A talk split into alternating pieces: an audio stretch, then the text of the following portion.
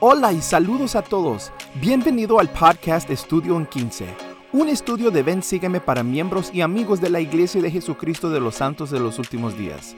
Yo soy su presentador Arturo Olivas. Llenamos el programa con todas las cosas que creemos que no querrás perderte en tu estudio de las escrituras cada semana. Y solo son 15 minutos, así que puede ajustarse al horario de cualquiera. Mil gracias por escuchar y esperamos que disfruten el programa.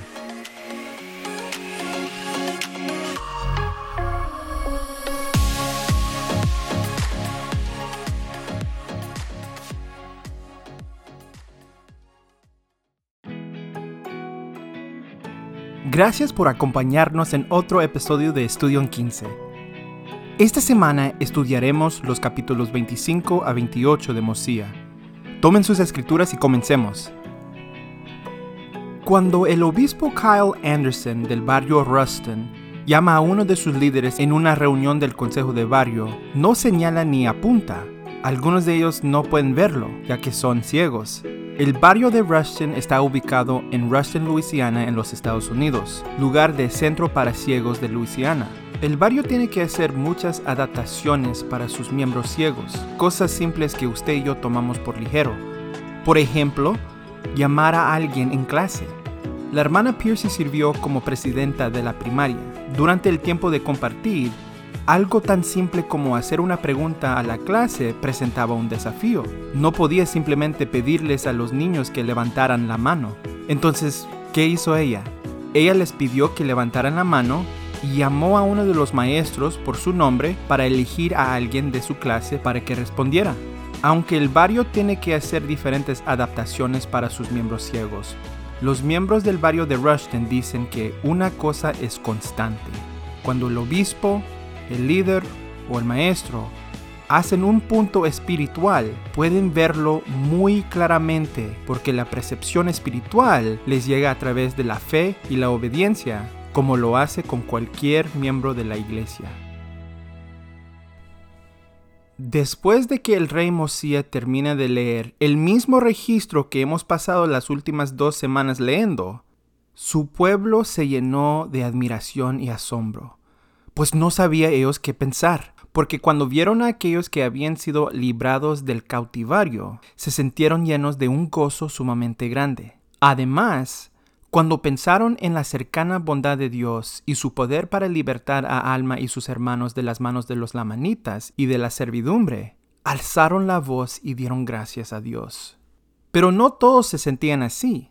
Leemos juntos capítulo 26 versículos 1 a 2. Y mientras leemos, Busquemos quiénes eran este otro grupo y cuáles son sus sentimientos. Y aconteció que había muchos de los de la nueva generación que no pudieron entender las palabras del rey Benjamín, pues eran niños pequeños en la ocasión en que él habló a su pueblo, y no creían en la tradición de sus padres, no creían lo que se había dicho tocante a la resurrección de los muertos, ni tampoco creían lo concerniente a la venida de Cristo. Ahora, no piensen que solo porque llaman a este grupo la nueva generación, se refiere solo a los jóvenes. ¿Qué sabemos sobre este grupo? Sabemos que eran niños cuando el rey Benjamín dio su sermón. Volviendo al capítulo 1 de Mosía, vemos en el título del capítulo que el rey Benjamín dio su sermón alrededor de los años 130 y 124 a.C. Y el capítulo 26 tiene lugar alrededor de los años 120 a 100 a.C. Entonces, si esta nueva generación tenía, digamos, 5 años en el momento del sermón del rey Benjamín, estarían en cualquier lugar entre las edades de 15 a 29 años. Y eso sería si tuvieran 5 años. ¿Y si tuvieran 7 o 9? Sé que es mucha matemáticas, pero la clave es que esta nueva generación incluye tanto a los jóvenes como a los adultos. Usted mismo podría estar representado figurativamente en este grupo. Ahora, ¿por qué no creen los de este grupo? Sigamos leyendo en el versículo 3. Así que, por motivo de su incredulidad, no podían entender la palabra de Dios, y se endurecieron sus corazones. Ahora note algo.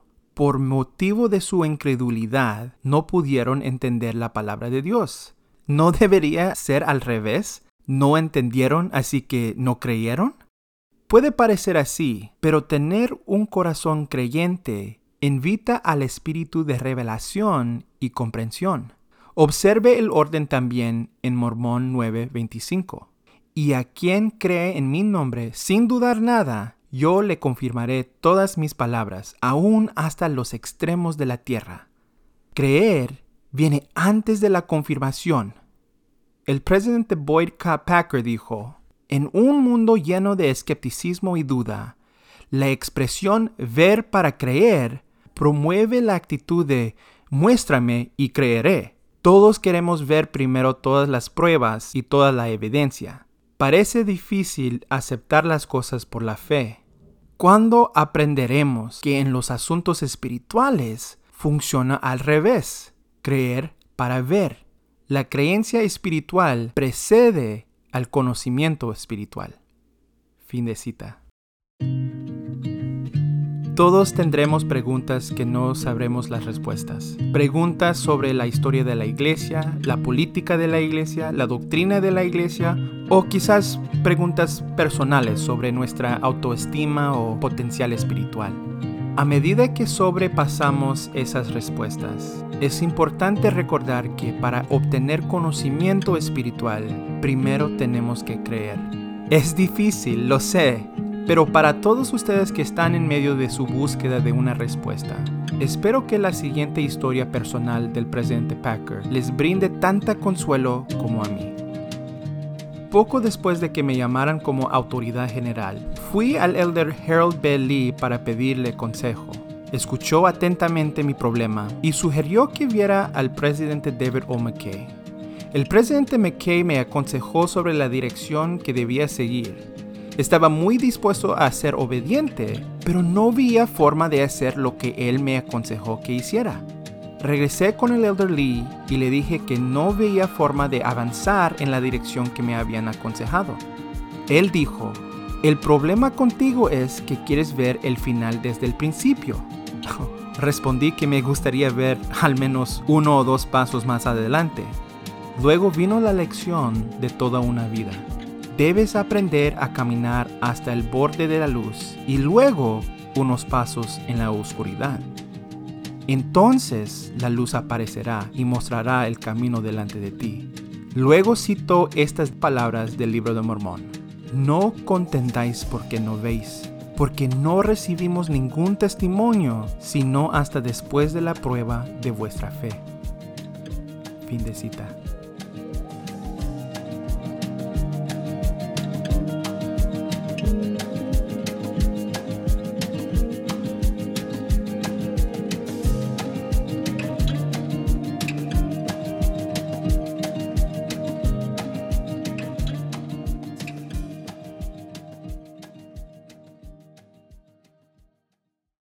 Mosía capítulo 27, versículos 1 a 10, muchos de los incrédulos en Zaraemla comienzan a perseguir a los que pertenecen a la iglesia. Como resultado, el rey Mosía publica una proclamación que prohibía tales acciones. Y la mayoría de la gente obedeció y se restableció la paz. Sin embargo, algunas personas continuaron tratando de destruir la iglesia. Cinco de esas personas eran el hijo de Alma, Alma hijo, y los hijos del rey Mosía. ¿Qué tan malos fueron? En capítulo 28, versículo 4, los llama los más viles pecadores. ¿Qué significa eso? Reflexionen en lo que tendrían que haber hecho para ser llamados los más viles pecadores. ¿En qué estarían los pecadores más viles? ¿Qué crees que les gustaba hacer? ¿A qué crees que los pecadores más viles serían adictos? ¿Qué crees que pensaron que era divertido? ¿Qué crees que les atraía? No hace falta decir que probablemente sea peor que cualquier cosa que cualquiera de nosotros podría haber hecho. Sin embargo, antes que llegamos a la historia de Alma Hijo y los hijos de Mosía, obtenemos este importante principio en Mosía 26, versículo 30. Sí, y cuántas veces mi pueblo se arrepienta, les perdonaré sus transgresiones contra mí. Si tienes sus escrituras, junto a ese versículo, apunten Moroni 6, versículo 8, que dice, Mas cuántas veces se arrepientan y piden perdón con verdadera intención, se les perdonaba. Ahora, es importante recordar que la verdadera intención es clave en el perdón y en recibir una remisión de sus pecados. La guía para el estudio de las escrituras define una remisión de nuestros pecados como el perdón de las malas acciones después de cumplir con la condición de que primero haya arrepentimiento. Y lo más hermoso es que podemos recibir esa remisión de nuestros pecados o ese perdón constantemente a medida que nos arrepentimos constantemente con verdadera intención. El presidente Nelson compartió estas palabras alentadoras sobre el arrepentimiento. Mientras escuchan, noten con qué frecuencia debemos arrepentirnos. Ya sean que avancen con diligencia por la senda de los convenios, que hayan tropezado o se hayan apartado de la senda, o que ni siquiera pueden ver dicha senda desde donde estén ahora, les ruego que se arrepientan, sientan el poder fortalecedor del arrepentimiento diario, de actuar y de ser un poco mejor cada día el Señor no espera la perfección de nuestra parte en este punto de nuestro progreso eterno, pero sí espera que seamos cada vez más puros. Fin de cita. En la Iglesia de Jesucristo de los Santos de los Últimos Días, creemos en un Salvador de segundas oportunidades, de terceras oportunidades, hasta 70 veces 7 oportunidades, tal vez incluso un millón, como enseñó el elder G. Robbins. Él dijo, Nadie está más de nuestro lado que el Salvador. Él nos permite tomar y seguir tomando sus exámenes. Llegar a ser como Él requerirá incontables segundas oportunidades en nuestras luchas diarias contra el hombre natural, como controlar los apetitos, aprender la paciencia y el perdón, vencer la pereza y evitar los pecados de omisión solo para mencionar algunos. Si errar es humano, ¿cuántas veces fracasaremos hasta que nuestra naturaleza deje de ser humana y sea divina? ¿Miles? Muy probablemente un millón. Fin de cita. Todos pecamos, todos tenemos nuestras imperfecciones y vicios, y todos incluso tenemos imperfecciones que hemos estado luchando durante mucho tiempo, quizás años.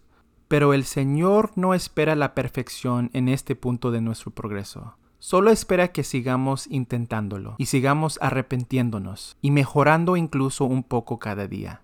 Es reconfortante saber que, no importa cuántas veces puede cometer el mismo error una y otra vez, puedo recibir una remisión de mis pecados si me arrepiento con verdadera intención. Al comienzo de nuestro estudio del libro de Mosía, hablamos sobre cómo Mosía no solo era un nombre, sino también un título para un héroe que nuestro Padre Celestial envía en momentos de dificultades. Estos héroes nos enseñan que el Señor puede hacer que el hombre malo sea bueno y que los hombres buenos sean mejores. Alma Padre, Zenif, Alma Hijo, los hijos de Mosía todos deberían servir como Mosías para cada uno de nosotros y son excelentes ejemplos de cómo mejorar a través del Señor. Nosotros también podemos ser mejorados constantemente a medida que nos arrepentimos diariamente y recibimos diariamente el perdón y la remisión de nuestros pecados. Para cerrar este episodio, les dejo con estas esperanzadoras palabras del Elder Bednar por ser miembros de la iglesia restaurada del Señor. Somos bendecidos con una limpieza inicial del pecado vinculada al bautismo, así como con la posibilidad de una limpieza continua del pecado que es posible gracias a la compañía y al poder del Espíritu Santo. Aunque ninguna de nosotros puede lograr la perfección en esta vida terrenal, nos volveremos cada vez más dignos y sin mancha conforme seamos purificados por la sangre del Cordero. Fin de cita.